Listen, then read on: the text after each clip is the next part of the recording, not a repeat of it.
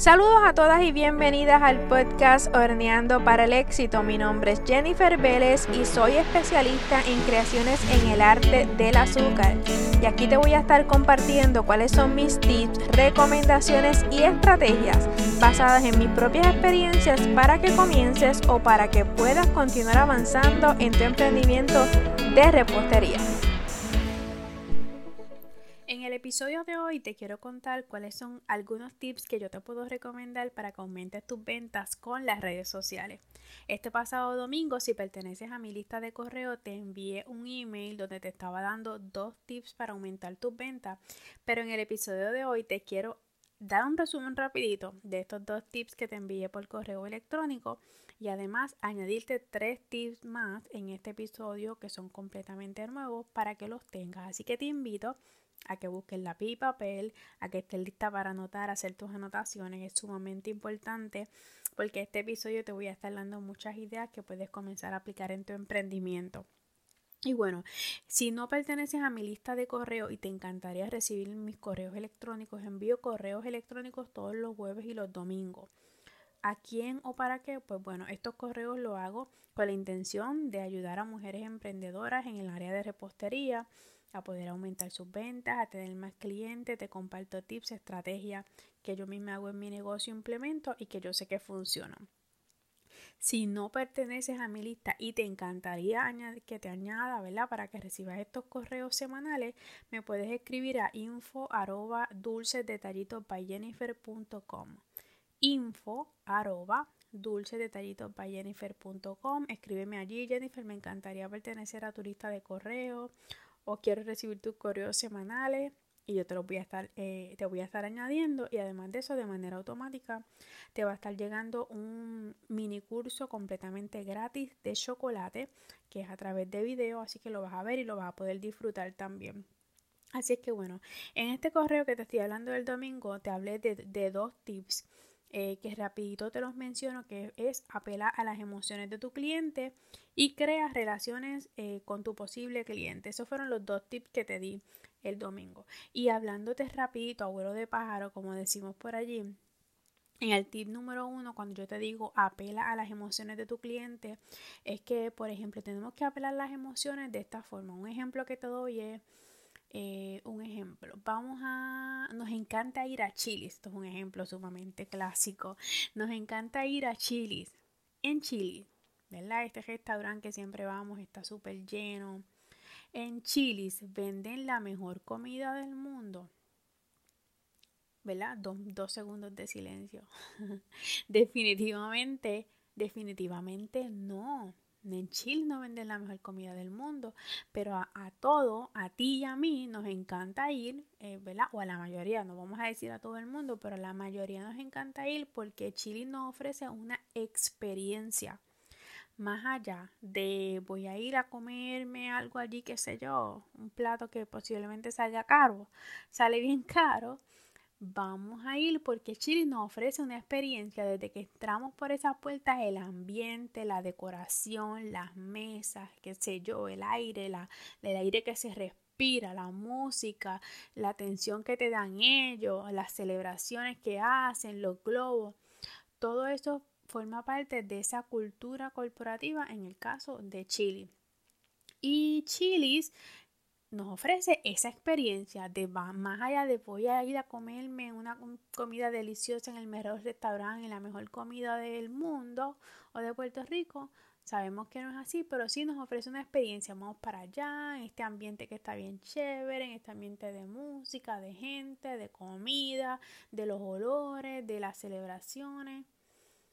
Eso es lo que nos ofrece Chile. Igual si por ejemplo vamos o decidimos ir al cine ¿Por qué nos encanta ir al cine más que ver una película en casa? Vamos al cine, es una experiencia, es una pantalla gigante, eh, ¿verdad? Grande que nos sentamos allí, nos sentamos sumamente cómodos, compramos snack, compramos popcorn, chocolatito, nos sentamos a ver la película, los sonidos, el ruido, la luz, la oscuridad, lo que sea. Todo lo que nos ofrece es una experiencia. Pues eso es lo que yo quiero que tú apeles a esa emoción, más de que voy a, Chile a comerme el mejor plato, voy porque quiero tener la experiencia. más de que voy al cine porque quiero ver una película, voy porque quiero tener esa experiencia, quiero vivir esa experiencia. A eso yo me refiero cuando yo te digo, apela a las emociones, dale a tu cliente una experiencia totalmente única, dale a tu cliente una, una experiencia totalmente distinta, una experiencia totalmente diferente. Ese fue el tip número uno. El tip número dos es crear relaciones con tu posible cliente. Hoy día, las personas quieren saber quién es la persona que está detrás, quién es la cara que está detrás de ese negocio, de ese logo que yo estoy viendo en redes sociales. ¿Quién es esa persona que me dice que me va a vender el bizcocho? Yo quiero ver quién es, cuál es la cara de esa persona que, que, que hace este bizcocho. Yo quiero ver si esa persona de verdad conoce lo que está haciendo. Hoy el día el mercadeo ha cambiado muchísimo, ya no es lo mismo que antes. O sea, antes pues las personas iban detrás de un logo, detrás de una marca. Hoy día vamos detrás de personas, vamos personas buscando a personas. Queremos tener conexión humana con las personas. Así que a eso yo me refiero cuando creamos relaciones con tu posible cliente. Para mí, en mi caso, este, yo te puedo decir, mira, creamos relaciones simplemente con el hecho de yo soy una que me paso en las historias, en mi Instagram y en mi Facebook, hago videos, te comparto un poquito de lo que hago en mi día a día. Trato de hacerlo la mayoría de los días, no lo hago siete días, pero por lo menos seis, cinco, trato de estar allí, compartirte algo, especialmente algo que hago de mi negocio. Siempre que se me cuela una que otra cosa o cuelo yo por ahí una que otra cosa que no tiene que ver con mi negocio, pero te comparto lo que estoy haciendo. Eso es crear relaciones con tu cliente eh, demostrarle a la gente que tú también eres humano, que tú también, ¿verdad? Te pasan cosas buenas, cosas no tan buenas. Demostrarle a las personas quién es la, quién es la persona que está detrás de ese negocio, cuáles son tus sentimientos, pero sobre todo ser tú, ser sumamente genuino. Y tú muchas veces hablándole a través de la pantalla de tu celular, haciendo historias o haciendo un video o presentándote, tú piensas que nadie te está viendo, pero sí, hay cientos de personas, si no miles de personas detrás de esa pantalla, mirándote, viendo cómo tú eres, viendo tu forma de ser. Eh, esta persona es bien genuina, mira, si esta, esta chica, este, ella es súper chévere, ella es súper alegre, ella sabe mucho. Eh, te recomiendan, eso es crear relaciones con tu cliente. Muchas veces pensamos que estamos hablando solo, pero no sabemos que todas esas personas que nos están viendo detrás de la pantalla están allá cada uno en sus casas, pueden estar hablando de ti, cada uno en sus casas pueden estar recomendándote con familiares, amigos, eh, conocidos. Así es que eso es crear relaciones con tu cliente. Ok, el tip número 3 es atrévete a innovar. Atrévete a innovar. Hoy día también, o sea, en, este emprendimiento de repostería, los cambios son igual que cuando hay cambios de moda, cuando cambian las de lo que no, de la ropa que utilizamos, de momento está de moda utilizar este, qué sé yo, faldas cortas, de momento está de moda utilizar los pantalones eh. De momento está de moda las camisas chinas. ¿Se acuerdan de las camisas chinas? Hace unos años, hace años estaban de moda. Ya no están de moda ahora mismo, pero ¿A qué me refiero? A que las modas cambian y así mismo cambian las modas en los bizcochos, los estilos que se utilizan, el tipo de decoración que se utiliza. Así que tenemos que atrevernos a cambiar. Ahora mismo en esta semana yo compartí en mis redes sociales como los bizcochos estilo vintage y estilo vintage me refiero a que hace unos años atrás se, hacían muchas decoraciones con puntas, que nada más de pensarlo, hubo alguien que me dijo nada más de pensarlo me dio dolor en la muñeca. ¿Por qué? Porque esos bizcochos que se hacían antes con puntas, como, como que con mucho, con mucho frosting en las orillas, eh, eran bizcochos que hace unos años estaban bien de moda y últimamente no los habíamos visto, ahora estaban, están de más de moda los bizcochos limpios, de hecho hasta los bizcochos, los bizcochos semidesnudos con poquito frosting, decoraciones, muchas veces mientras más simple se ve más elegante, más bonito. Ese tipo de decoración como que no estaba, no se había vislumbrado que podía regresar, pero yo le demostré que alrededor del mundo hay famosas reposterías recreándolo. Y honestamente yo los veo y para mí, a mí me gustan como se ven. Hay personas que me dirían, no, no, yo no lo haría o yo no lo encargaría o no me gustaría tener que trabajar con este tipo de bizcochos otra vez. Pero así es la moda. Y muchas veces a nosotros tenemos que hacer lo que, la, lo que los clientes quieran, no lo que a nosotros nos guste, porque no se trata de nosotros, nunca se trata de nosotros, siempre se va a tratar de nuestro cliente. Así que tenemos que estar bien flexibles en esa área, innovar. Eh, atreverte a hacer cosas distintas, atreverte a trabajar mucho o a, ir puliendo el área del empaque que tú trabajas, el área de de cómo decoras tus bizcochos, siempre hacerle algo distintivo que las personas cuando lo vean sepan que ese bizcocho es tuyo. Así que bueno, tenemos que atrevernos a innovar, es sumamente importante. El tip número cuatro es invierte. En ocasiones cuando tenemos pocas ventas, no, este año o esta semana o este mes, como que las ventas no me fueron tan bien y empezamos a cortar por lo más fino. Empezamos a cortar por calidad, empezamos a comprar otra harina más barata, otra azúcar más barata, otra cosa que me ahorre unos chavitos y le voy a cortar por aquí por allá. Cuando, cuando no nos damos cuenta que en, ese momento en que nos pasa eso, es cuando tenemos que aprender a invertir mejor. ¿A invertir mejor en qué? En mejores equipos, a invertir mejor en mejores herramientas. Yo tengo que comprarme ahora, este, vamos a ver, esta máquina de alisar pasta porque eso me ayudará a que el bizcocho quede más elegante y va a tener una mejor presentación. Yo tengo ahora que comprar mi, mi, mi deshidratador para secar mis galletas porque en un principio no lo necesitaba, pero ahora estoy haciendo muchas galletitas y necesito tener mejores herramientas para que las galletas me queden mejor. Eh, yo no utilizaba proyector, pero ahora necesito hacer unas galletas que queden sumamente elegantes. Quiero invertir en mi proyector porque eso le va a dar una mejor eh, presentación a mi producto. Esas cositas son las que tú tienes que ir verificando y viendo de qué manera las puedes ir mejorando. Yo voy a invertir en este curso porque ya yo sé hacer esto, pero ahora yo quiero aprender a hacer esto otro y como esto otro me va a llegar me va a llevar a un siguiente nivel. Cuando yo lo aprenda y comience a practicar pues yo voy a invertir en este curso. Yo voy a invertir en esta capacitación yo voy a invertir en este programa que me va a ayudar a mí como profesional a ser mejor todos esos detalles son sumamente importantes y es algo que no debes de perder de perspectiva porque tengas un problema o una disminución en tus ventas, por ejemplo. ¿Ok?